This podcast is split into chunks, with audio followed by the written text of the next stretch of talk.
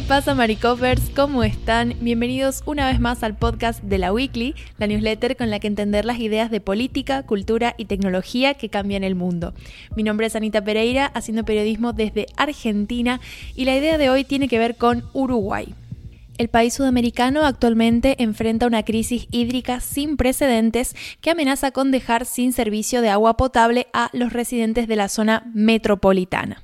El gobierno uruguayo dijo que actualmente las reservas alcanzarían para alrededor de una semana, 10 días más. Y de hecho el problema es que el agua que actualmente está circulando por las redes domiciliarias ya está conteniendo altísimos niveles de sodio, por lo que las recomendaciones del gobierno es que la población consuma preferentemente agua embotellada. ¿Cómo llegó el país a esta situación tan límite? Bueno, precisamente de eso es de lo que voy a hablarles ahora. A ver, primero un poco para contextualizar, Montevideo, que es la capital uruguaya y toda el área metropolitana, contaban con dos grandes fuentes de agua potable.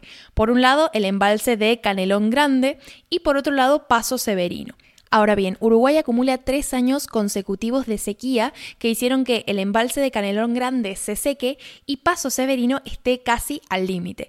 Según el reporte que ha ofrecido la presidencia de eh, Uruguay, en Paso Severino quedan 1.2 millones de metros cúbicos de agua y al día se utilizan 80.000. La capacidad total de Paso Severino, para que ustedes se hagan una idea, es de 70 millones, entonces la actual reserva de agua representa alrededor de un 1.7% de su capacidad. Está prácticamente seco. Lo que ha estado haciendo desde hace un par de meses OCE, que es la sigla de Obras Sanitarias del Estado, el ente nacional que se encarga del suministro de agua potable, es empezar a mezclar este caudal de agua potable de la reserva de Paso Severino con un caudal de agua salada que proviene del río de la Plata.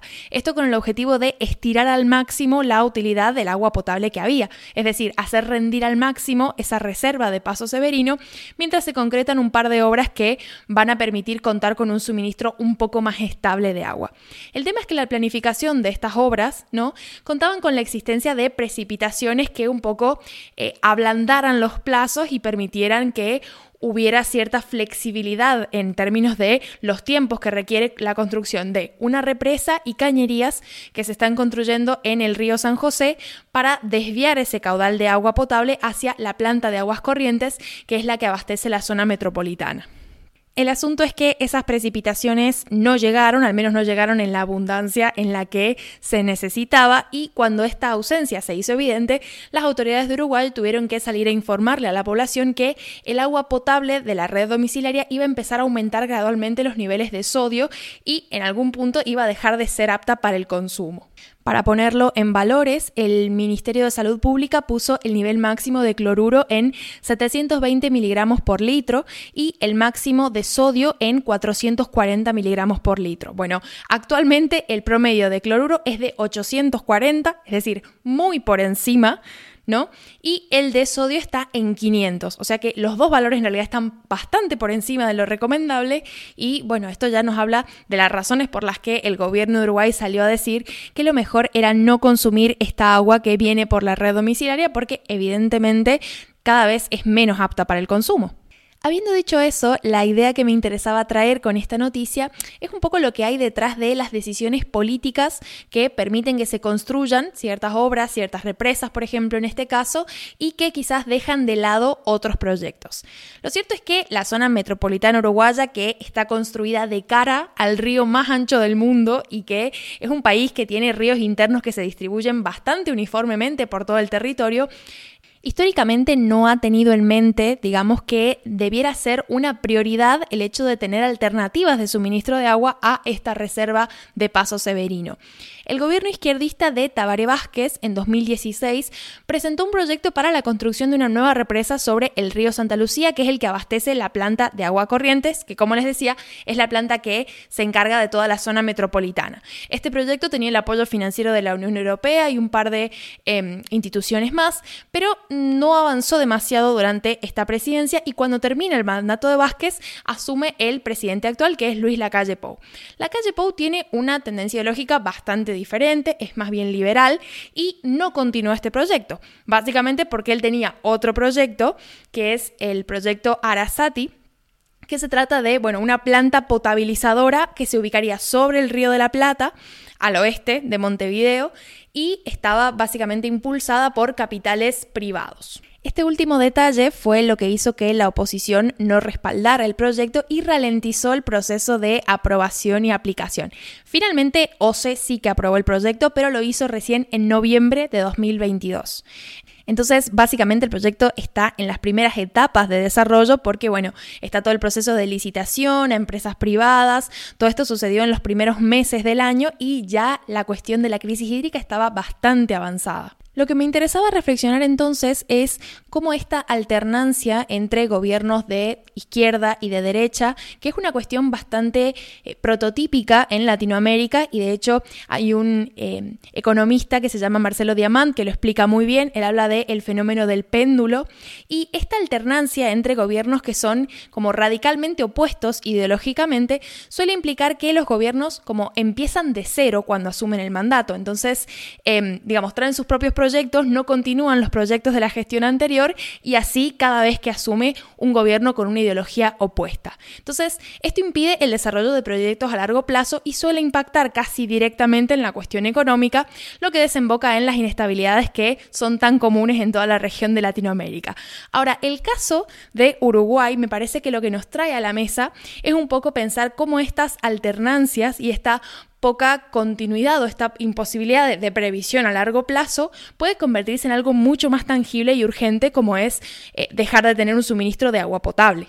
Pero bueno, ahora al gobierno no le queda otra que echar mano a todas las soluciones que puede encontrar, un poco una mezcla de soluciones a corto plazo, a mediano plazo, a largo plazo, como sería este proyecto de Arasati cuando finalmente se concrete, porque primero se tiene que construir y ponerse operativo para recién empezar a ver los efectos que puede tener. Entonces, hasta ese momento tenemos las medidas a corto plazo que incluyen, por ejemplo, una exoneración de impuestos para la importación de agua embotellada, justamente para que la población pueda tener agua para beber, digamos, a un precio que sea accesible.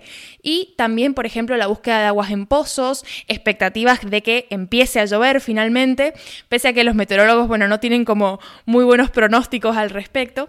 Y luego medidas más a mediano plazo, que incluyen, por ejemplo, una planta desalinizadora móvil que estaría llegando de Estados Unidos en el próximo mes y se utilizaría, por ejemplo, en hospitales, porque, bueno, tiene esta ventaja de que se puede trasladar en un camión, entonces sirve para cubrir ciertas emergencias. Así que bueno, esa es un poco la situación en Uruguay. Ya les voy a estar actualizando si hay alguna novedad destacada, pero por lo pronto me voy retirando con el extra de la newsletter, que en este caso es nada más y nada menos que el nuevo disco de Taylor Swift. En realidad no es un nuevo disco exactamente porque es una regrabación de uno de sus discos viejos, pero lo que me interesaba en realidad es un tema que ha suscitado cierta polémica en internet, es el tema Better Than Revenge. Básicamente es una canción sobre una chica que descubre que otra le ha robado el novio y le dice a esta chica que ella es muy buena para vengarse. El tema es que la versión original de 2010 tenía una frase bastante polémica porque no había envejecido muy bien, un poco misógina, digamos. Básicamente decía como que eh, esta otra chica, ¿no? Era mm, bastante conocida por las cosas que hacía en el colchón. Entonces, en la reversión del tema que salió ayer, esta línea Taylor la ha cambiado y ahora dice algo así como que él era una polilla traído a la llama y ella sostenía eh, las cerillas, los fósforos. Entonces, como es un leve cambio, es literalmente una sola línea de la canción, pero en redes sociales muchos de sus fanáticos estaban bastante decepcionados por ese cambio de letra. En realidad, eh, no es un secreto para nadie que es un poco misógino y que la Taylor Swift que escribió esa canción allá por 2010 no, no estaba muy metida en toda la cuestión del feminismo, pero como que interpretan que este cambio de letra que ha hecho es más un intento de ella por ser políticamente correcta. A mí la verdad la canción vieja es como un guilty pleasure porque yo la debo haber escuchado de muy chica, de muy adolescente. La canción nueva me gustó bastante, pero creo que más allá del hecho de estar de acuerdo, estar en contra de que haya cambiado esa oración, la cantidad de memes que hay con este tema son simplemente buenísimos y ahí les he dejado algunos en la newsletter para que se rían conmigo. y bueno, eso es todo. Que tengan un lindo fin de semana y nos escuchamos la semana que viene. Adiós.